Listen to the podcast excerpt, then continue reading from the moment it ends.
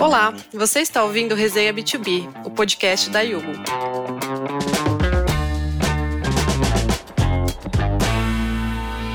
Olá, sejam bem-vindos a mais um episódio do Resenha B2B. Eu sou a Daniela Leite, do time de marketing da Yugo e host do episódio. Hoje eu recebo o Renato Fairbanks, que é o CEO da Yugo, e o Thiago Zaninotti, que é o CTO da Cellcoin. Pessoal, sejam muito bem-vindos. É, antes da gente começar aqui a introdução do nosso tema, que vai ser super interessante, queria que vocês contassem para a gente é, um pouco sobre a trajetória profissional de vocês e o que vocês fazem hoje na empresa onde atuam, por favor.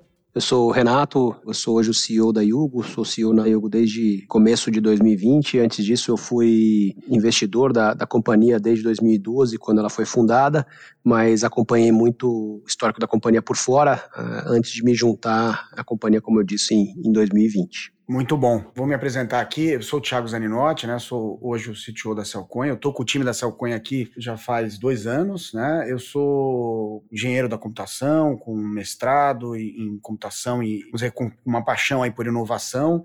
É, sou empreendedor também. Comecei empreendendo num, num, outro mercado, que era o mercado de cybersecurity. Dali eu acabei caindo, no, vamos dizer, nesse mundo financeiro. E hoje eu posso dizer que eu sou um, um apaixonado aí pelo Open Finance. Boa. Isso já faz um gancho aqui para nossa nosso tema desse episódio, que vai ser o Embedded Finance. A gente vai falar sobre a fintechização do varejo, ou seja, como que empresas de fora do setor financeiro podem é, estar incorporando serviços financeiros no seu escopo de produtos.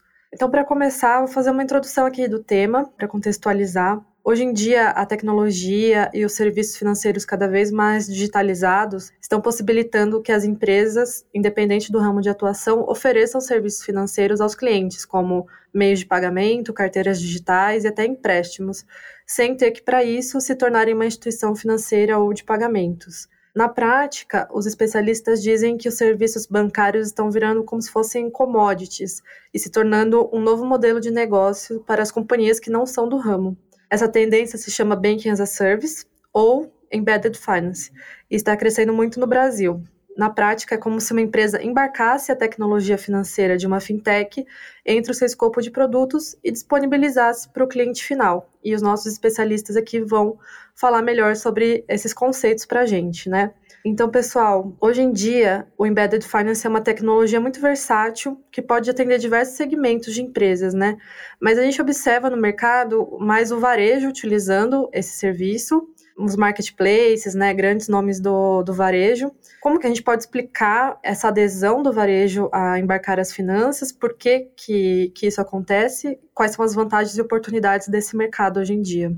Olha, para mim, os motivos que levam a essa alta adesão aqui é porque acho que historicamente colocar serviços financeiros ou, ou usar serviços financeiros atrelados ao, ao, varejo, fez, na verdade, e continua fazendo com que a fricção no, no momento da venda diminua. Tá? Eu acho que lá atrás, se ela pegar 1950, quando os grandes varejistas começaram a colocar ali o, o crediário, né, que a gente conhece uhum. é, hoje com nomes mais modernos, mas essencialmente foi colocando produtos de crédito, na verdade, para que os seus próprios clientes conseguissem fazer compras nas suas lojas. Então, tinha muita fricção, porque o cliente chegava lá e não tinha o dinheiro para fazer a compra e encontrava um crediário do próprio varejista, muitas vezes em conjunto com os bancos. É, isso permitia com que aquele cliente que talvez não tivesse o dinheiro naquele momento comprasse aquele produto. E eu acho que isso veio evoluindo e cada vez mais outros tipos de produto financeiro acabam é, entrando. Então, cartão de crédito veio depois disso e algumas outras coisas mais, Pix agora. E na medida que os, os próprios varejistas vão colocando esses produtos financeiros como ofertas ali para os seus clientes, eles vão tirando a fricção fica mais difícil que o cliente saia daquele ambiente de compra sem comprar, né? Então ele, ele, ele acaba encontrando essas, essas vantagens adicionais. Isso é do ponto de vista de, de conversão de venda. Tem outros ali que também acho que do, do, ponto de vista de fidelização acabam ajudando. Então tem varejistas que acabam tendo clientes num, segmento da população que acaba sendo menos bancarizado, ele vê a oportunidade de dar uma conta digital para aquele cliente e, e, e com isso fidelizar o cliente, fazer com que ele compre mais. Também já não é necessariamente obviamente, um conceito muito novo. Na hora que a gente tinha os, os cartões de, de, de, crédito emitidos pelas próprias varejistas, também era um pouco disso.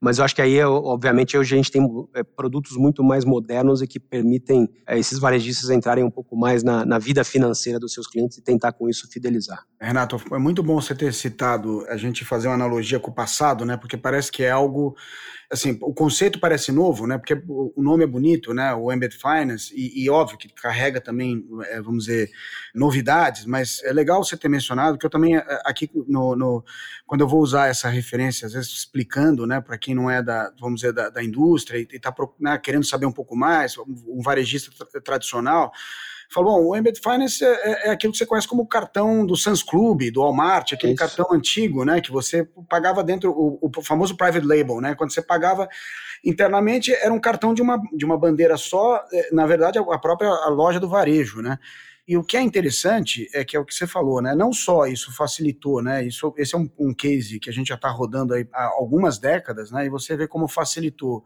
a forma de, de você ter previsão de, de recebíveis para o varejo, essa fidelização, né, porque você passa a entender como que é o, a, vamos dizer, o comportamento da despesa do, vamos dizer, do seu cliente, é, diminui o risco, né, também do pagamento, você sabe, conhece esse cliente como ele faz, né, o, o dia a dia, e você sabe que enquanto a gente estava, eu estava aqui me preparando, eu estava já lendo essa semana, até por, por acaso, eu peguei uma pesquisa da, que foi encomendada pela World Financial Forum, e ele pediu para um cara chamado Simon Torrance, que é um cara que, ele, ele é assim, uma espécie de, de papa aí do Embed Finance, fala o tempo todo da, da, da, transformação, ele mistura um pouco transformação digital né, com, com Embed Finance, e nesse levantamento, o que, que ele detectou? Né, que ele, ele trouxe um número que a gente já conhece um pouco, né, quer dizer, hoje é um mercado é, de 22 bi que vai chegar a 225 bi, quer dizer, ele vai, é, em, em 2025, ele vai crescer 10 vezes. É lógico, os varejistas também estão interessadíssimos né, em, em, morder essa, esse crescimento. E se a gente lembrar que aí nós falamos do Walmart, do Sans Club, é, outros programas de loyalty aqui como Pão de Açúcar no varejo tradicional, né? Mas você pegar casos como a própria o Uber, o Tesla, o iFood, né? Que são plataformas de tecnologia que já nasceram né, com pouca fricção no modelo de, de, de, receber, né, de adquirir pagamento, né? É isso mesmo, eu concordo com você, Tiago. Acho que não, não é um, realmente não é um conceito novo. Hoje a gente tem algumas coisas que se dão um nome bonitinho, de, de buy now, pay later, etc. Chame como quiser. esse é o crediário. né? crediário. Exato, esse é o crediário. Você ia lá Exatamente. e tinha um buy now, pay later que a própria Casas Bahia te dava lá atrás, inventou em 1900 e bolinha. Mas, de qualquer maneira, acho que ah, eu concordo com você. Acho que no final das contas o, o intuito é o mesmo fidelizar, trazer é, uma experiência até muitas vezes melhor para aquele cliente, que, cara, é, era legal, porque ele chegava, é, o pessoal chegava lá e, e, e, ia fazer uma compra, às vezes até se sentia constrangido de não conseguir fazer a compra porque não tinha crédito, estava negativado, e a loja muitas vezes conhece melhor esse cliente do que o próprio banco, às vezes. Uhum. Porque o cara vai lá todo dia, ele vai lá e paga Exatamente. o cartãozinho direitinho. Poxa, eu gosto de falar isso, eu falo com gosto, porque é uma inovação do Brasil, antes de ter Silicon Valley do jeito que é hoje, que lá atrás a gente inventou e e hoje o pessoal está chamando com o nome mais bonito, mas essencialmente, eu não vou falar que é mais do mesmo, porque os produtos eles evoluíram, obviamente, mas o objetivo é o mesmo, né? É, é diminuir fricção, é, é, melhorar a experiência, é, é fidelizar, é trazer novos modelos de negócio, é participar é, de novos pools de, de, de, receita e de lucro, assim como você colocou. Então, para mim é isso, eu concordo 100%. É, e, e tem uma, um ponto só para adicionar, para fechar aqui, eu estava é, lendo né, o, o, estudo, e é interessante que eu, eu falei, será que não tem nada que mostre né,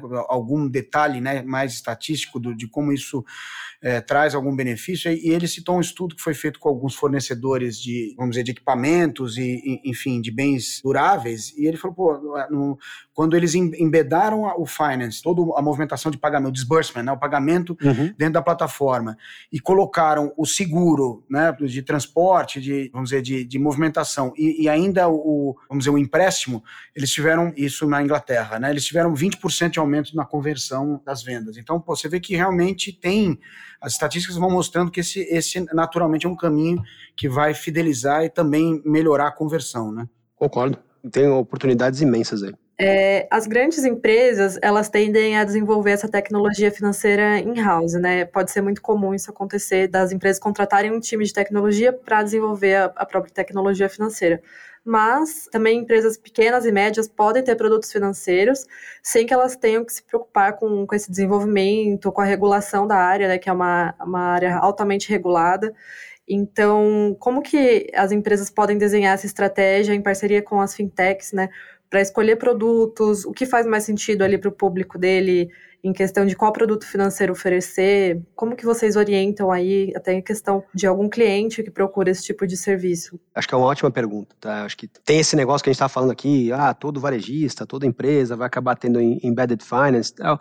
É, eu acho que é bastante o caso, tá? Acho que tem muito cliente ou muita empresa, na verdade, que deveria embedar ali o serviço financeiro no seu negócio, porque diminui fricção, uma série de outras coisas. Mas a gente tem sempre que lembrar, e é uma coisa que a gente fala muito para os nossos clientes muitas vezes, porque se você deixar, chega todo mundo aqui falando que quer ser um banco com uma carteira digital, com é, dar um monte de serviço para o cliente final, e, e, às vezes a gente até fala para esses próprios clientes, fala assim, gente, mas espera aí, tem que fazer sentido para o seu cliente, tem que fazer sentido na sua estratégia, você tem que entender se você tem um produto que entrega valor para o cliente, porque se você for só mais uma carteira digital, mais um banco ali, qual é a chance, na verdade, que um, é, o, o seu cliente, o seu usuário final, na verdade, vai, vai sair dali, eh, quer dizer, com mais uma carteira digital, vai, vai ter 50 no aplicativo celular dele, ele vai ter um monte de conta de banco, não, não faz muito sentido, a não ser que você realmente crie algum valor para aquele cara. Eu sempre coloco um pouco dessa cautela, na verdade, nas conversas que a gente faz, porque eu acho que é importante. Não adianta você achar que só porque o mercado é grande, só porque tem serviço financeiro que acaba sendo importante para o seu negócio, que faz sentido você dar uma conta digital para o cliente. Tem outras formas de você fazer isso. Tá? Tiago, não sei se você concorda aí, mas é, para mim, é, é, eu não sei, a gente vê muita empresa que às vezes está dando um passo maior que a perna, assumindo que a, a, a, coisa é super simples, que é só colocar no Excel ali, que o número é grande, que vai conseguir converter aquilo tudo em clientes em uma carteira digital, quando talvez ele, ele, ele pudesse ir por um outro lado e ainda assim ter uma, uma linha de receita adicional com o serviço financeiro que não fosse só a, a carteira digital. Não, sem dúvida. É interessante até para essa pergunta que eu, eu também estava estava levantando alguma, alguma pesquisa aqui para. A gente olha muito para a Europa, né, que é onde começou lá o PST2, que foi, vamos dizer, a, a iniciativa de pagamentos, né, a diretiva de pagamentos em, interpaíses né, na, dentro da comunidade europeia, que foi um grande exemplo nosso de federação, né, de acordo federativo entre, entre diferentes jurisdições né, para receber pagamento.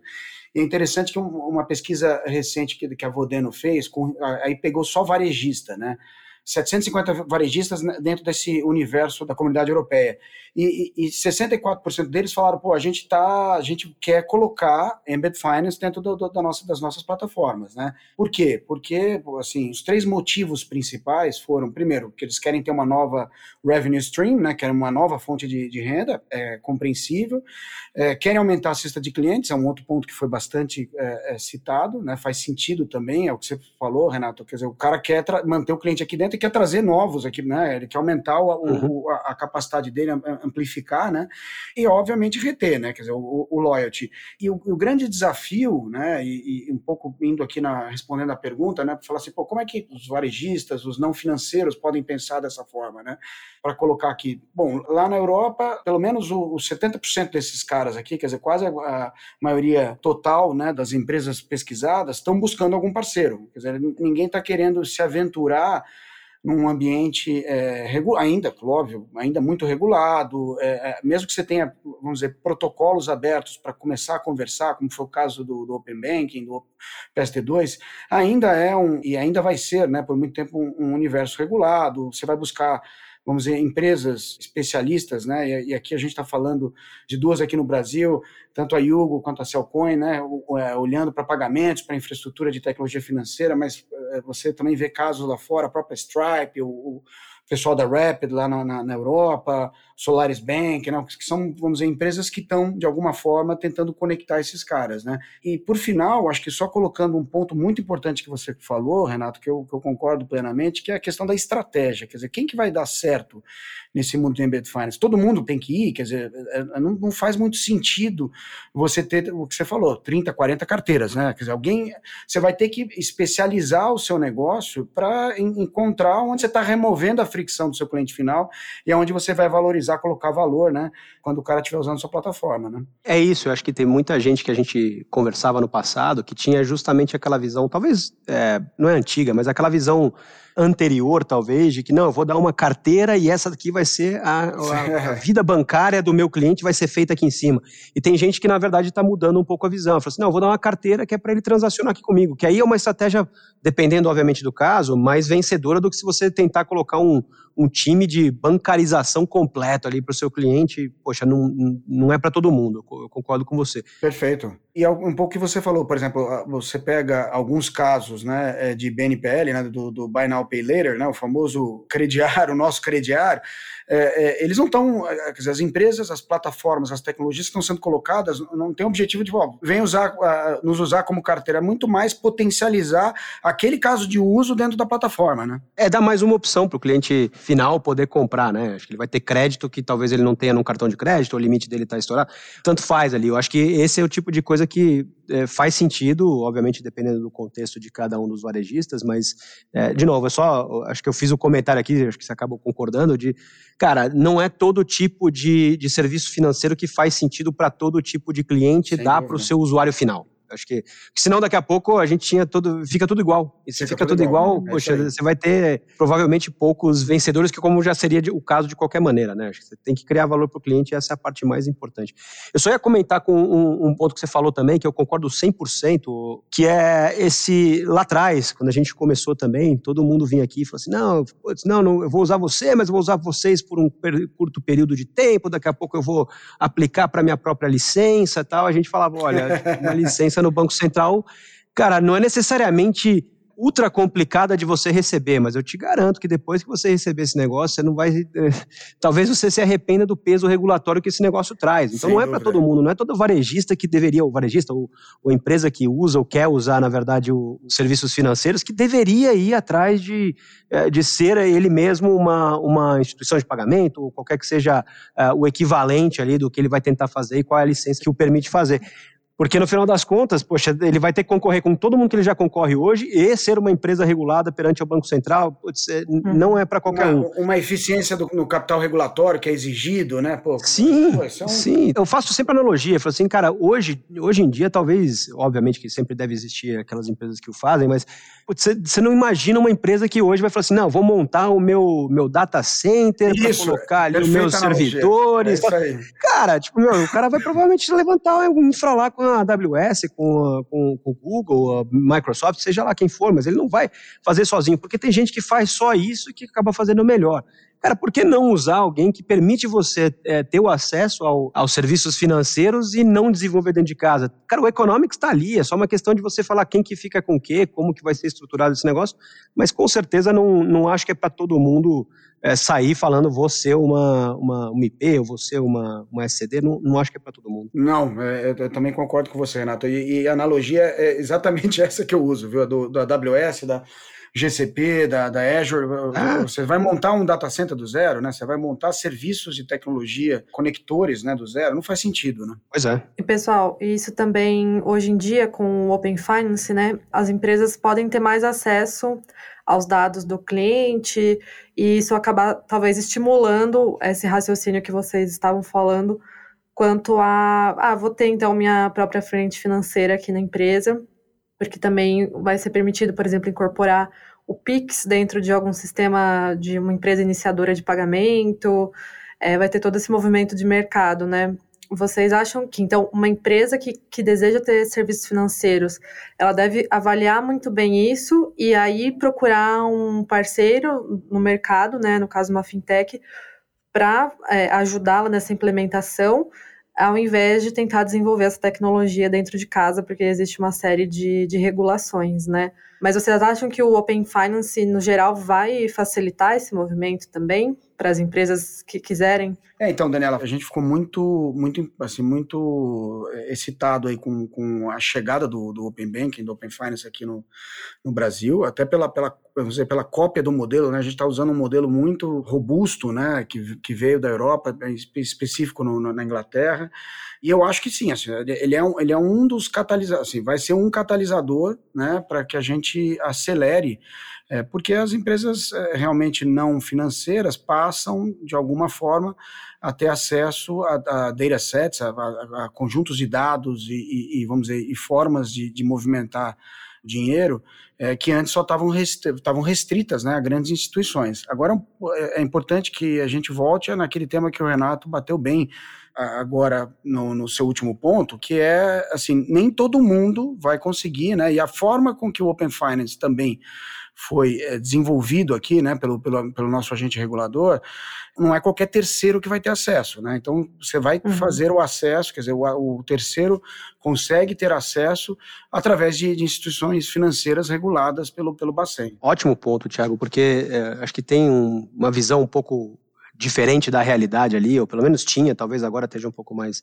sedimentada ali, mas essencialmente, cara, lá atrás, quando começou todo mundo falar de. No comecinho mesmo, todo mundo começou a falar de Open Finance, Open Banking, etc., todo mundo acho que ficou com a impressão de que, poxa, não, agora todo mundo pode ser banco, virou festa do caqui. cara, não é assim. O Banco Central, ele precisa garantir a, a integridade do sistema, a segurança do sistema financeiro, é, e justamente por isso, acho que como você muito bem colocou, Tiago, não é qualquer um que pode ter acesso a esses, essas informações. Eles são agentes homologados no Open Banking, que em geral são instituições financeiras, instituições de pagamento, mas que estão dentro de, do ecossistema especificamente estabelecido pelo Banco Central e que têm acesso a essas informações. Através dessas instituições, outros terceiros conseguem, na verdade, fazer uso ou criar modelos de negócio que façam uso do Open Finance e do Open é Bank. Mas não é que todo mundo agora chega lá e bate no Banco Central e fala, também quero pegar a, a, as informações do Renato em todos os é, os bancos com os quais ele tem relacionamento. Não é assim que funciona. Não, perfeito. É, é o que a gente brinca aqui. Ainda continuamos sendo, ah, vamos dizer, um, um, um país com uma regulação bem definida, né, pelo agente regulador, que uhum. isso não mudou nada, né, nesse sentido. Acho que abrimos agora ah, caminhos, né, para que através desse, vamos dizer, desse arcabouço regulatório a gente consiga dar mais liberdade para os não financeiros, né. Legal, gente. Perfeito.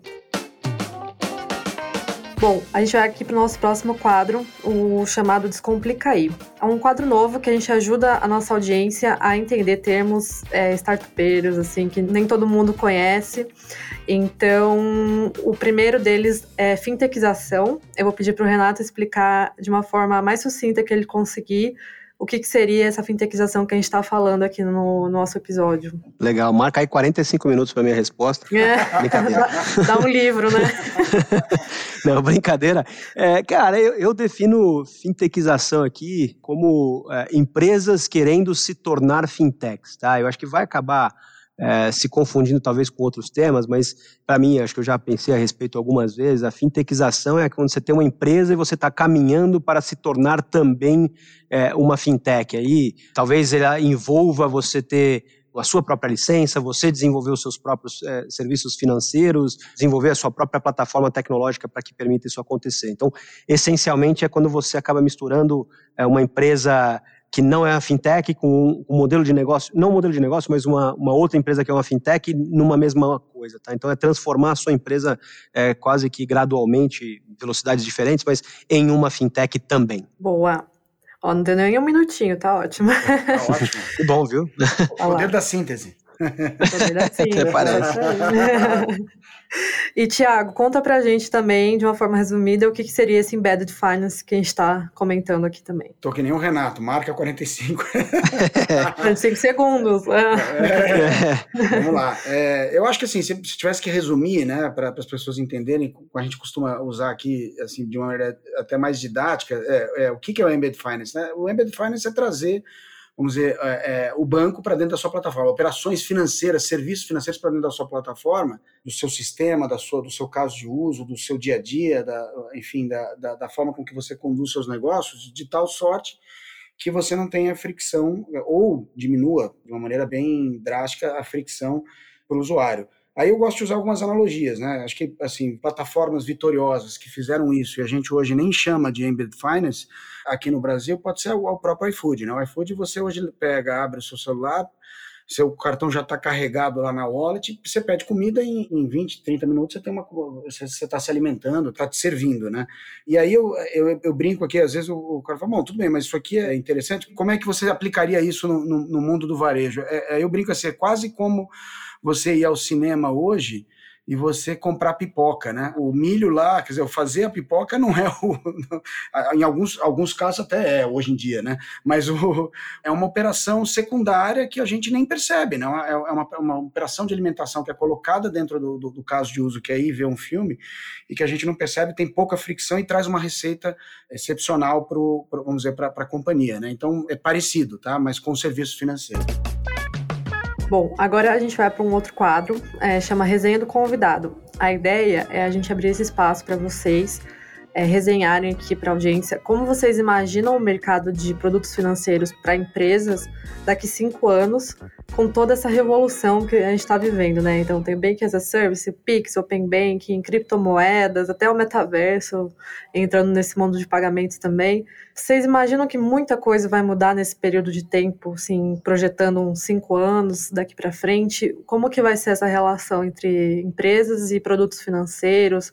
Que a gente estava comentando, de ser meio que uma coisa invisível, uma experiência, né, de ir a um, um cinema, um restaurante, tornar os pagamentos mais é, fluidos, assim, o que, que vocês imaginam para esse futuro? Eu acho o seguinte, eu acho que a gente deve continuar vendo cada vez mais os serviços é, se misturando, tá? Então, de novo, é, na medida que façam sentido para o usuário final, aqueles serviços que na verdade foram só colocados lá e jogados na cara do, do, do usuário final, do cliente final, é, não vão dar certo. É, então tem que ser muito bem pensado, tem que funcionar para a estratégia da empresa que está embedando talvez esses serviços financeiros ou o valor que ela está querendo gerar e criar para o seu usuário final.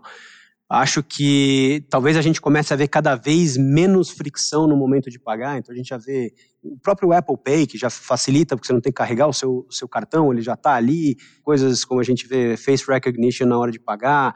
É, então acho que essas tecnologias elas vão continuar evoluindo para que facilitem a compra, ao mesmo tempo que elas diminuem o risco dessa compra. Lembra que um facial recognition acabar, na verdade, até facilitando a compra para um lado, do outro ela vai diminuir o, o risco de fraude nessa transação, porque em teoria você consegue é, garantir que, que você é você mesmo, que é quem está fazendo a compra. Então o risco de chargeback até no meio da, da, da cadeia acaba sendo bastante diminuído.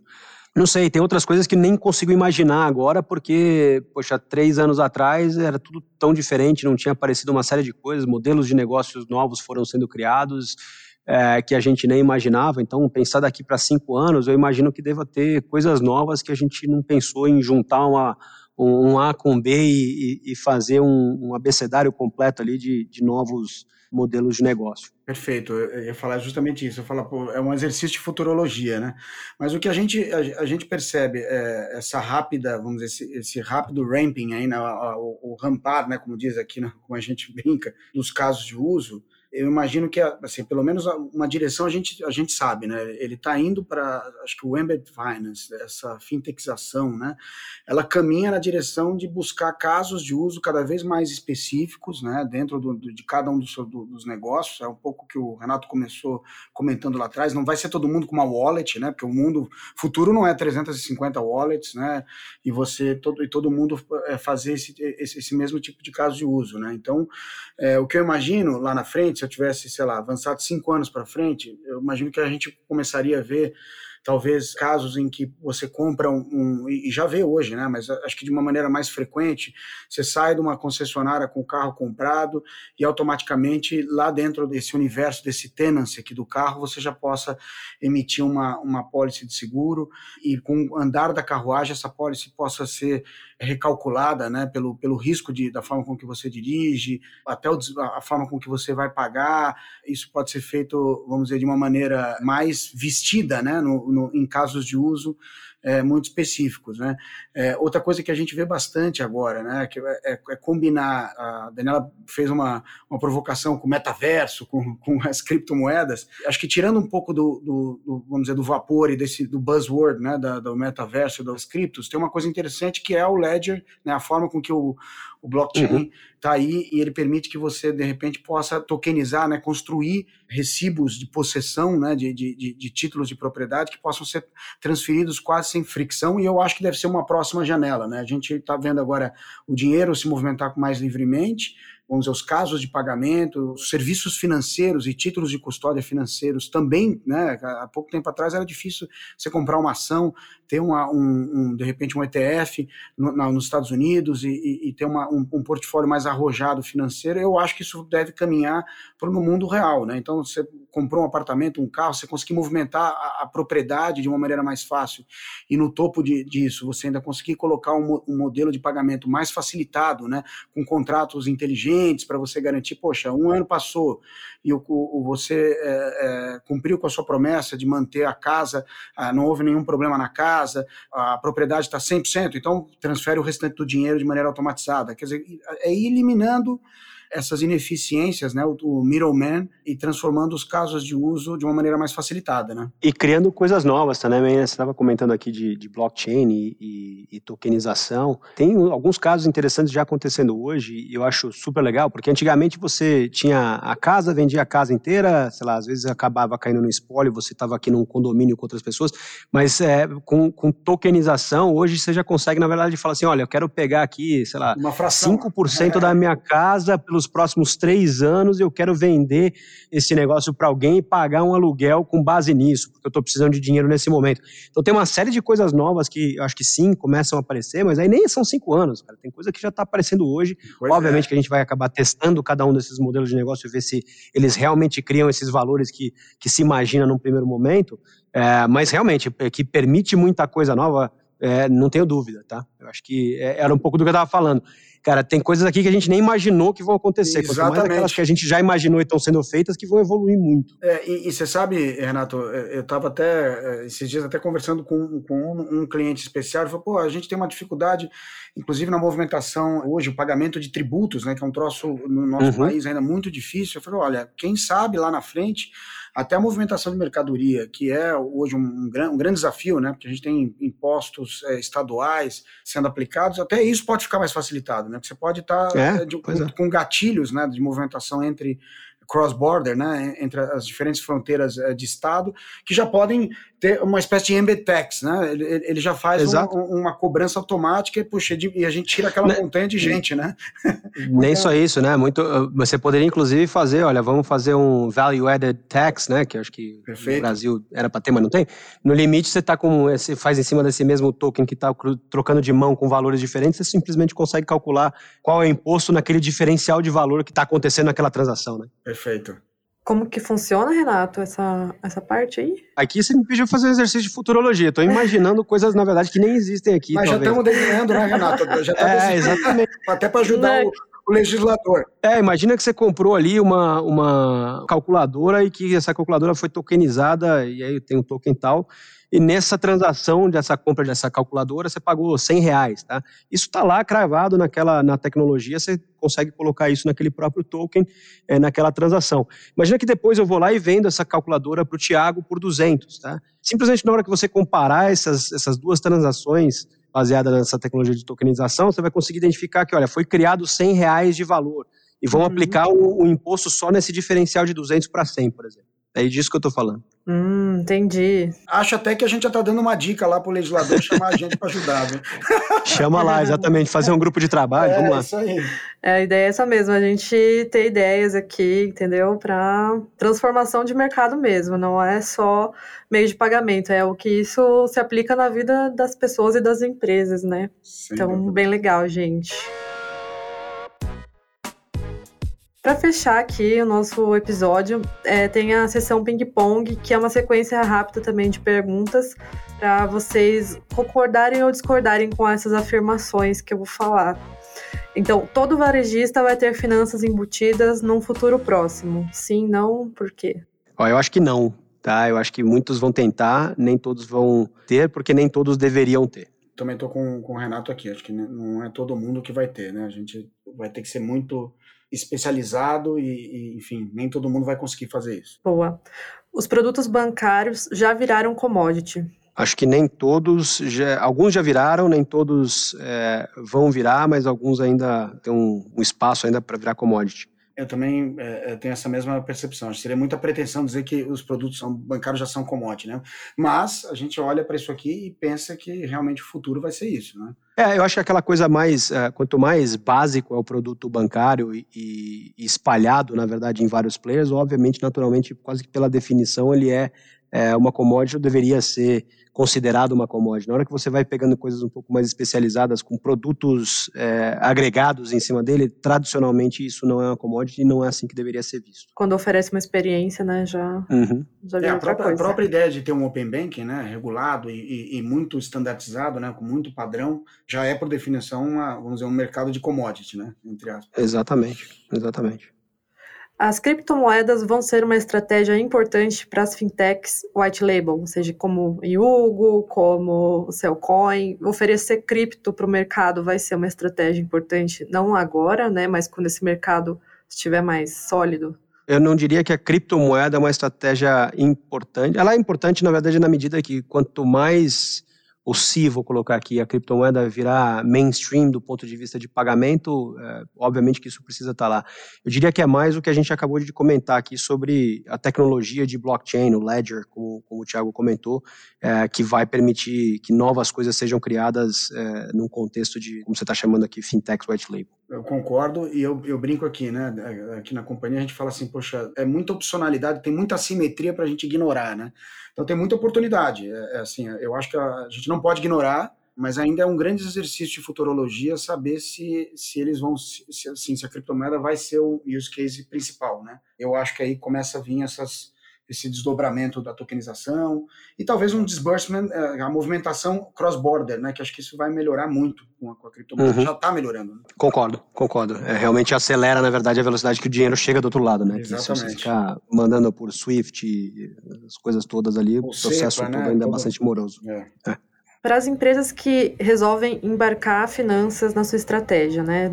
Ele fez um estudo, vai dar certo. Ele precisa investir num grande portfólio de produtos ou ele deve segmentar e personalizar para o seu nicho cada vez mais? Aqui, para mim, acho que o futuro, e, e, toda vez que você lê né, os casos de uso de Embedded Finance, você percebe que eles caminham para uma especialização. Né? Quer dizer, todo mundo está buscando mais o seu, os casos que deram, que estão dando certo, que estão funcionando muito bem, são esses casos de nicho, do meu ponto de vista. Tá? Eu acho que a, cada companhia tem que buscar a forma com que o Embedded Finance vai funcionar dentro do seu negócio, sem trazer fricção adicional e trazer valor para o negócio. Porque não adianta botar aquela, aquela história que o Renato falou lá atrás. Né? Você põe só uma carteira que o cara não vai usar e, e não traz nenhum diferencial de negócio, é, a coisa não vai funcionar dessa forma. Né? Eu estou 100% de acordo. O exemplo que eu ia dar aqui, você estava falando aqui, eu estava pensando exatamente sobre isso, Thiago. O exemplo que eu estou colocando aqui, imagina que você tem uma um varejista de vestuário, daí se, se a gente vai falar assim que o mais importante é aumentar o portfólio de produtos financeiros para o usuário final, daqui a pouco você está tentando colocar e empurrar, na verdade, seguro alto é, para quem está comprando uma camiseta. Né? Não, não faz sentido, não certo? Faz sentido. O que, que faz sentido naquele contexto de que ela está comprando a camiseta? Tem algumas coisas que provavelmente fazem muito mais sentido do que outras. Então a especialização, com certeza, a criação de valor é importante. Talvez exista sim um caso de uso onde poxa, aquele caso ali, cara, o, o, que mais importa é você ter uma quantidade gigantesca de, de serviços financeiros, mas eu não acho que é a regra, não, eu acho que é a exceção. Fechou. E agora eu abriria esse espaço aqui para vocês adicionarem algo que a gente não tenha comentado, ou caso queira deixar contato de vocês para quem tiver alguma dúvida e quiser entrar em contato. Não, vamos lá. Eu acho que a gente comentou bastante aqui. Foi um, um papo super legal aqui sobre um, um, tema tão em voga, né? Tão importante, acho que dado o momento, que é onde mais eu consigo criar valor para o meu cliente, sendo um varejista, sendo uma empresa é, que está vendendo alguma coisa para o usuário final.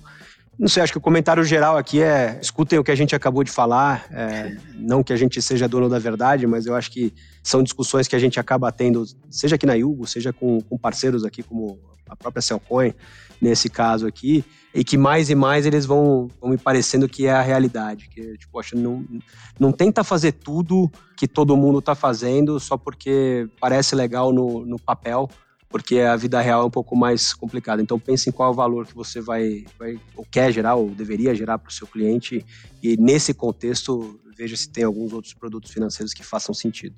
É isso mesmo, Renato. Acho que, em síntese, se eu tivesse. Eu estava pensando aqui, né? Se eu tivesse escutando agora o podcast, fosse um varejista, ou fosse um cara não financeiro para fazer a integração, o que, que me traria, né? O que, que, o que, que seria a síntese, né? O sumário aqui do que a gente falou, né? Eu acho que é, é o que a gente comentou. O Embedded Finance é uma, um termo que está em voga, né? Junto com o BAS, com Banking as a Service, enfim, tudo tá fintexização, tá, assim, tá tudo pegando muito fogo, né? Todo mundo querendo fazer alguma coisa nesse, nesse sentido. E eu acho que o, o que é mais importante gente saber é, primeiro, você não vai carregar isso, nenhuma, assim, no, nosso ponto de vista, não faz sentido você como varejista, você como um não financeiro, entrar no business de ser uma instituição financeira regulada. Não faz nenhum sentido. Então, assim, para começar, eu acho que é buscar um bom parceiro, né? Um parceiro que vai te ajudar a, a, a construir a melhor solução, é, que vai te ajudar com os desafios regulatórios, para que você só pense no seu negócio. Dois, eu acho que é conectar com o seu business. É o que você, o Renato falou, o exemplo foi muito bom. Pô, você vende roupa, não vai vender seguro de auto, não faz sentido, né? É, é, se você é uma, uma solução de transporte, você não vai botar lá, é, em muitos casos, você não vai fazer ali, às vezes, um pagamento de conta de, de, de utilidade. Às vezes, é, existem casos de uso que, que, combinam, casos de uso que podem trazer muito mais fricção do que é, tração. E eu acho que, por final, todos os varejistas e não financeiros em geral estão aprendendo muito com o mercado. Esse é um, é um estudo que acho que todo mundo vem conduzindo para entender como fazer melhor e, e aonde existem as, as, vamos dizer, as ineficiências, né, para serem cortadas e, e, a, e, a, gente colocar isso numa, vamos dizer, numa, numa cadeia de valor agregado. E, e para mim tem uma coisa muito interessante que está acontecendo no mundo que vai é, é, uma pimenta adicional, que é novamente a gente normalizar as taxas de juros no mundo todo. A gente está fazendo isso. E quando você normaliza a taxa de juros, você volta a ter juros nominais é, reais, né? Importa muito onde, onde dorme o dinheiro, né? Onde está a custódia está guardada, né? E o caminho natural vamos dizer, para qualquer negócio, também vai ser gerenciar esse working capital, né, esse capital de giro, onde ele vai dormir, aonde ele fica, para tirar o maior valor para o negócio. Então, acho que são três pontos aqui que me vêm é, na cabeça. Posso ter esquecido alguns, posso ter repetido, e complemento aí o que o, o, que o Renato falou. Acho que é, a gente está muito alinhado nesse ponto. Tá bom, gente. Muito obrigada pela participação de vocês. Queria agradecer muito. E hum, dizer aqui para o nosso ouvinte também: se você gostou do episódio, siga o Resenha B2B aqui no Spotify, deixe sua avaliação ou na plataforma de áudio que você está ouvindo. Deixe sua avaliação, compartilha com mais pessoas que podem se interessar por esse assunto. Vamos educar o mercado e espalhar o conhecimento aí. Então, Renato, Thiago, um abraço e obrigado pela participação de vocês. Obrigado, Daniela. Eu que agradeço, Dani. Obrigado, Thiago. Obrigado, Renato. Abraço. Abraços. Esse foi o nosso episódio de hoje, mas a nossa resenha continua. Acesse o blog da Yugo e aproveite nossos conteúdos para potencializar a sua empresa. Até a próxima quinzena com um novo episódio para você.